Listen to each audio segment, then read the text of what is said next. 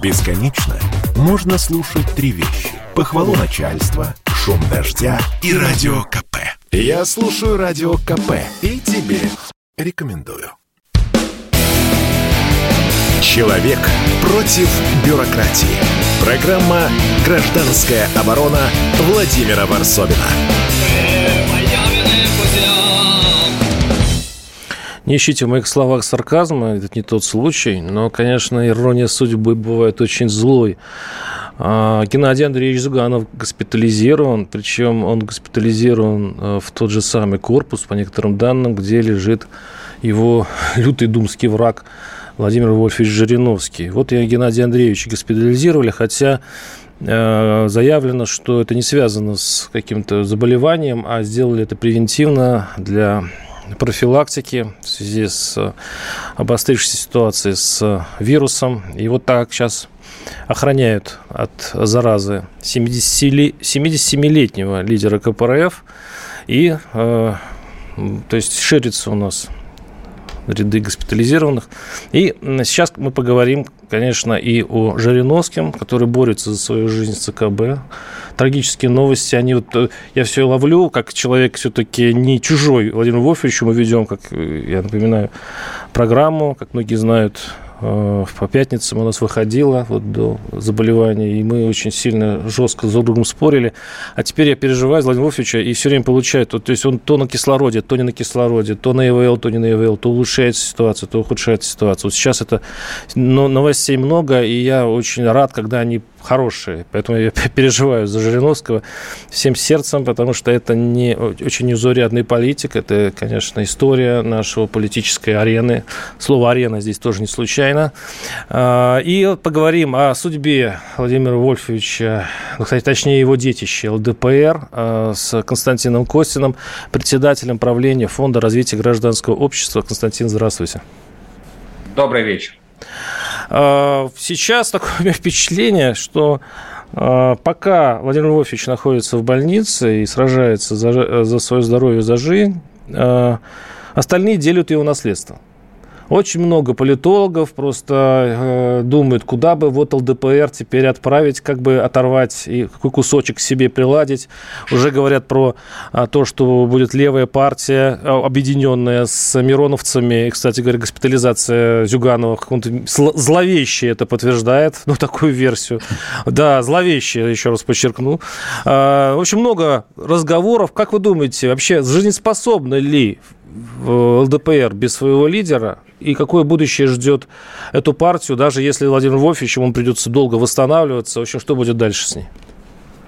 Ну, смотрите, у ЛДПР есть э, самое главное, там, часть партийной инфраструктуры, это фракция в Государственной Думе и фракция в законодательных собраниях субъектов.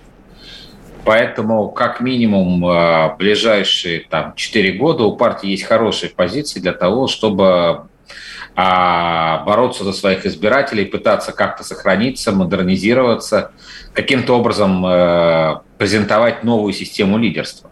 Хотя, конечно же, ЛДПР, в отличие, там, скажем, от других партий, это партия не идеологическая. Да, это партия лидерская, и ЛДПР – это Жириновский, Жириновский – это ЛДПР. Да, если вы вспомните, там, а, на одни из выборов в Государственную Думу партия пошла как блок Жириновского и получила хороший результат, ничуть не хуже, чем э, был до этого результат ЛДПР, и впоследствии был результат ЛДПР. Да, это, в общем-то, факт, который вот э, в полной мере характеризует, насколько тесно ЛДПР связано с именем э, имиджем, образом своего лидера. А я более того скажу, я вот представил себе Госдуму без Жириновского и понял, я раньше об этом не думал, а ведь это единственное, ну мы, конечно, ругаем Жириновского за то, что, конечно, его политологические маневры, они уже устарели, вот этот крик, вот это оскорбление, вот эта игра на публику, оно не уже приелись.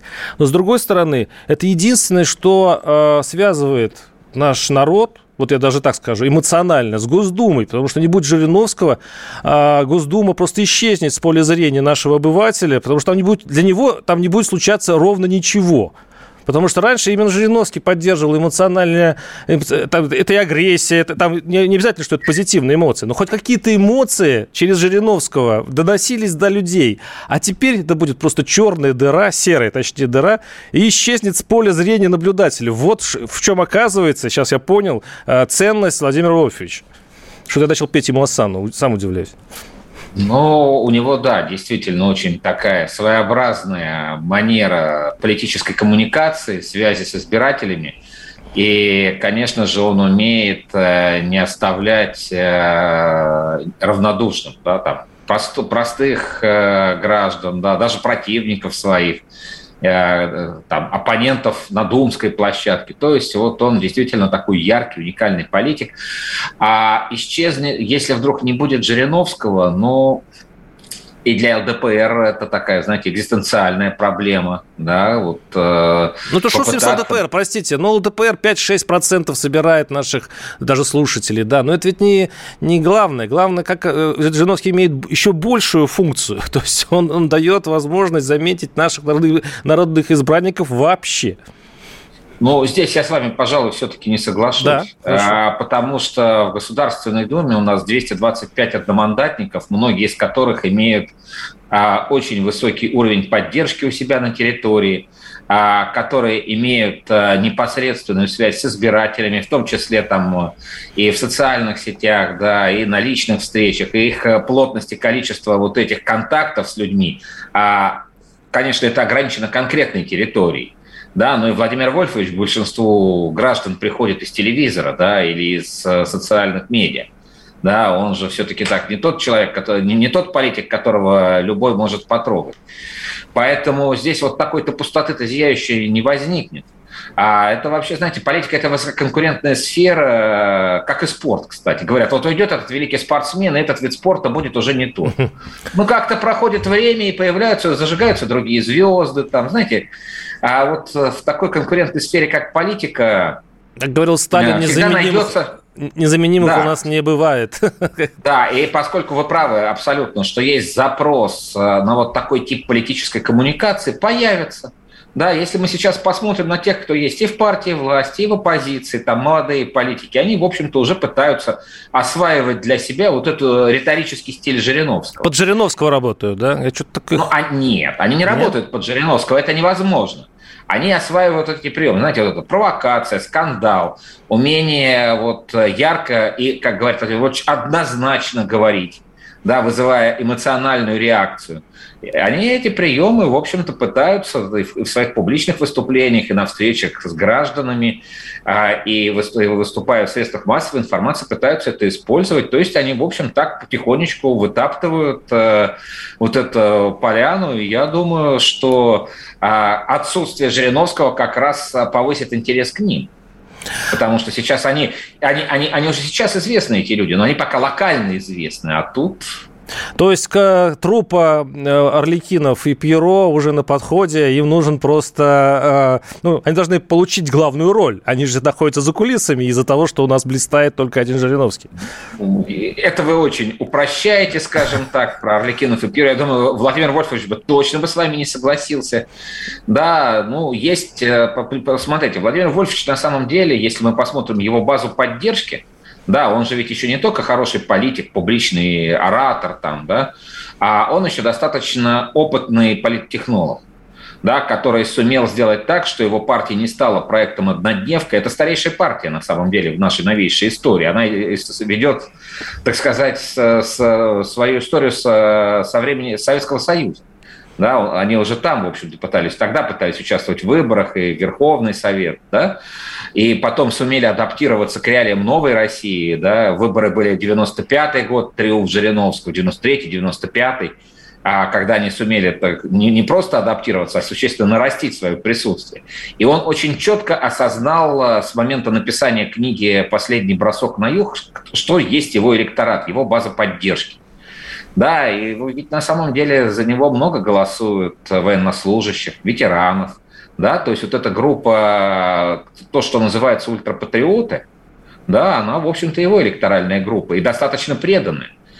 Есть регионы, в которых ЛДПР сумела создать очень сильную базу поддержки, да, Дальний Восток. Ну, он ее растерял, он Хабаровск растерял. да, после, после кейса Фургала, да.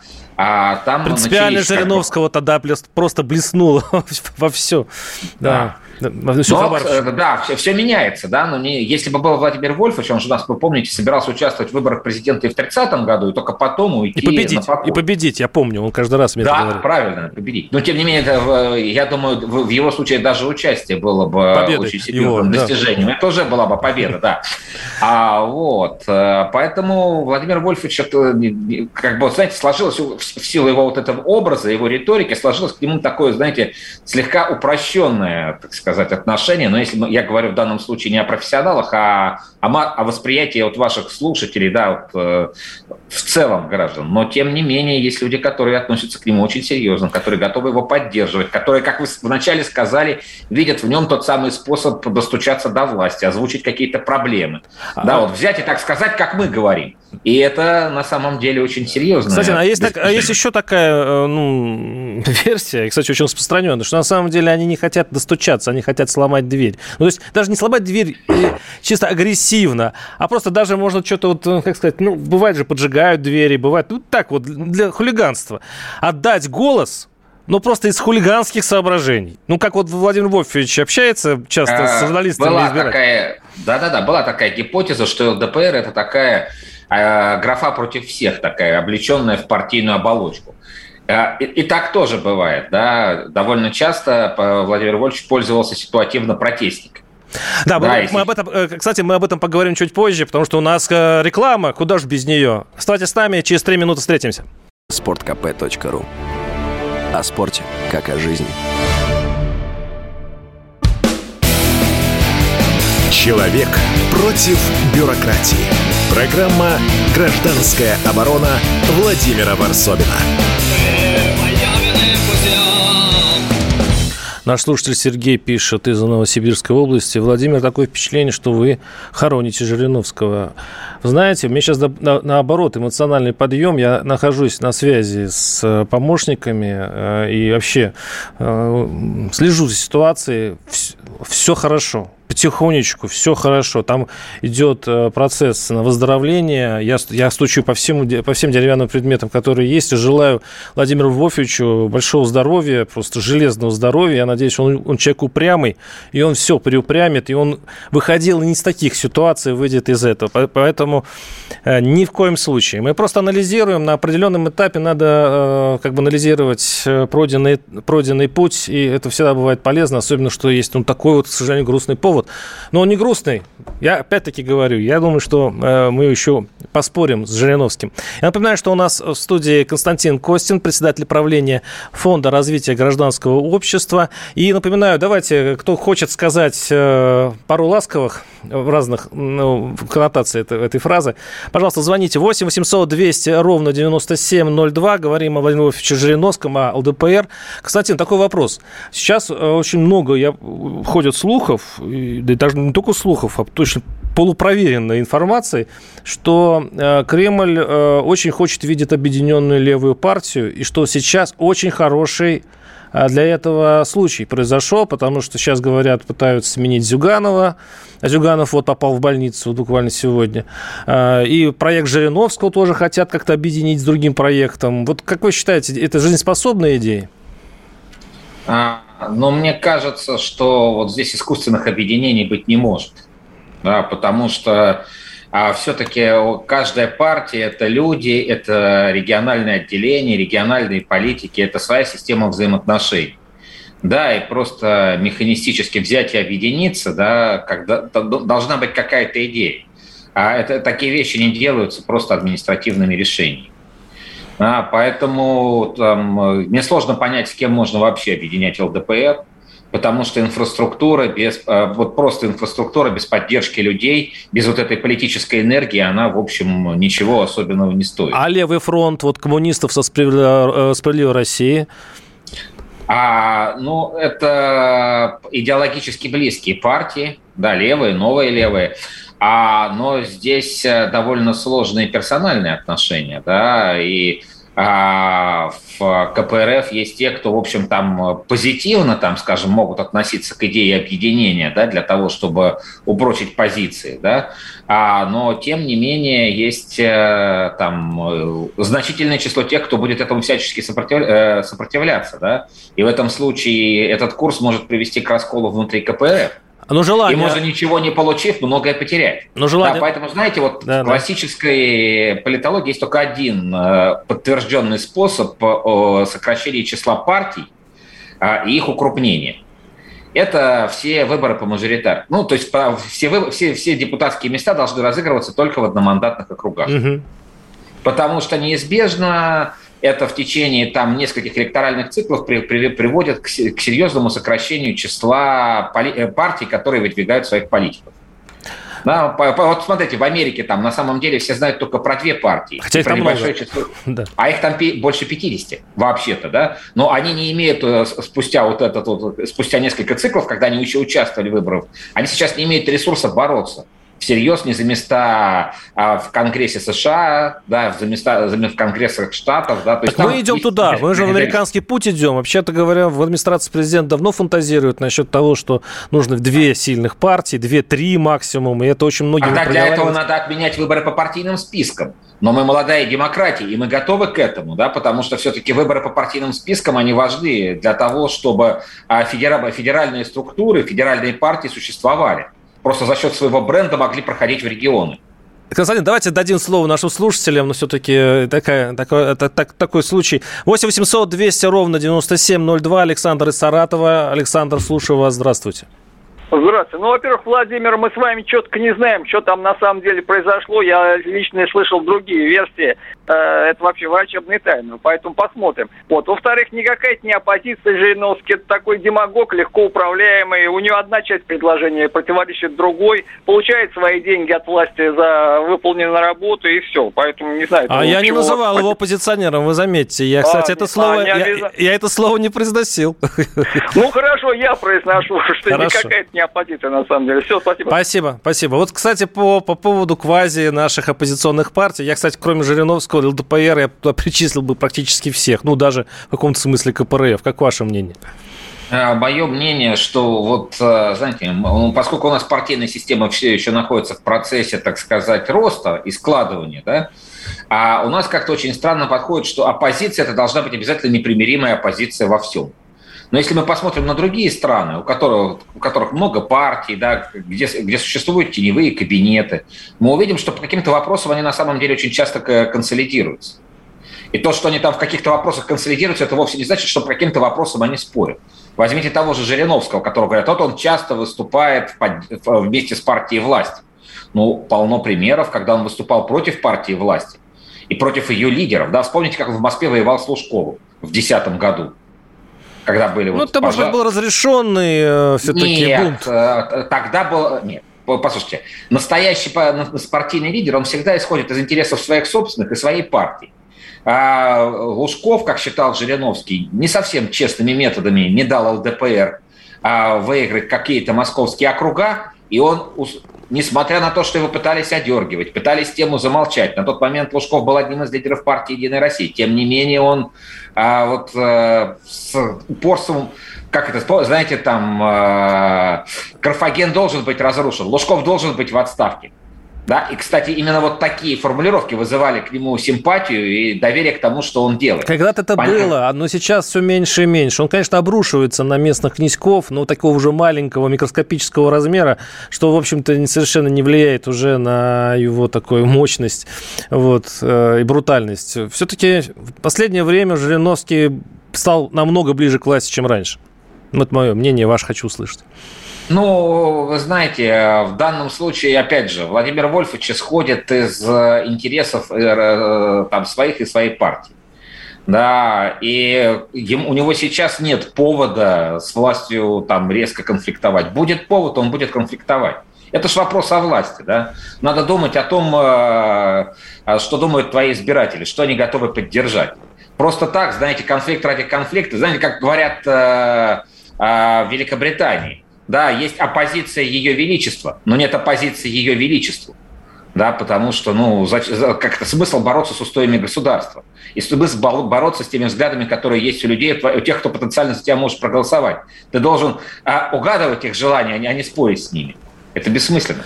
8 800 200 ровно 9702. Владимир из Новосибирска. Владимир, слушаю вас. Здравствуйте. Да, добрый вечер. Э, Владимир. Да-да, здравствуйте. Да-да. Пожалуйста, вы в эфире. Добрый вечер. Э, ну, во-первых, вам уважение э, за формат эфира. Вот, очень часто и с Вольфовичем вас смотрел. Ладно, я отступился. Мое мнение такое. Оппозиция должна всегда, любая оппозиция, должна всегда быть открытой, а для этого голосования в Госдуме должны быть открытыми. Вот. Э, пускай она проигрывает. Ну, она должна показывать, что она есть. Она должна быть непримиримой. Мы сейчас как раз об этом немножко так спорим. Да, да, да. Вот ваше мнение, Владимир. Спасибо. Ну, мое мнение здесь... Ну, я считаю, что на самом деле оппозиция должна выглядеть оппози... оппозиция в России. Я понимаю, что европейская оппозиция – это другая история. Там очень много... Э своего. У нас, да, юная демократия, и оппозиция должна быть юной и горячей. Вот именно юной, юность и горячность Жириновского привлекали многим, но все немножко понимали, что э, это скорее все-таки союз с властью, это квази-оппозиция, и нам не хватает в Думе э, все-таки э, той оппозиции, которая честная оппозиция, а не пришедшая к власти с помощью торгов. Не, ей не распределили во время начертания администрации президента, сколько она получит регионов. Чтобы это была позиция полностью отделенная от действующей власти и критикующая а, совершенно объективно ее и бесстрашно. Это, конечно, мои фантазии и многих моих слушателей, но вот хочется же этого, Константин. Владимир, нет, э, конечно, хочется. Но только та, надо спорить по вопросам, э, по принципиальным идеологическим расхождениям. Есть интересы государства. Да, и мне кажется, все, э, кто работает, акторы политической системы, они должны исходить из задач благополучия и безопасности граждан. Да? Ну подождите. Да, а, а... Вот, а вот непримиримо, а вот непримиримо надо спорить о путях достижения, потому что вот у социалистов свой взгляд, как должно быть устроено государство, какие законы ведут страну вперед, а у правых другие, у центристов третий. И вот здесь, да, споры должны быть непримиримы. А что касается а, там, как вы говорите, где-то что-то расчертили, я вас уверяю, коалиции, договоренности есть во всех э, демократиях. Нет, нет, э, не, политтехнологии, они по-другому не выстраиваются. Вы знаете такой термин safe seat? Это безопасное место. И чтобы вы понимали, допустим, в Великобритании, в Соединенных Штатах, во многих странах Европы конкуренция, реальная конкуренция, есть только в 10% округов. А во всех остальных это изначальная договоренность. Там даже не выдвигают сильных кандидатов, чтобы не тратить зря силы. Это а старая, там, да, где можно победить. Кстати, это старая демократия. Очень жаль, что мы так быстро состарились в этом случае. Ну хорошо, с нами был Константин Костин, председатель правления Фонда развития гражданина, а, гражданского общества. Спасибо вам огромное, Константин, за участие в эфире. И снова желаем Владимиру Львовичу здоровья. Поправляйтесь, Владимир Львович, я жду вас в эфире. Программа «Гражданская оборона» Владимира Варсовина.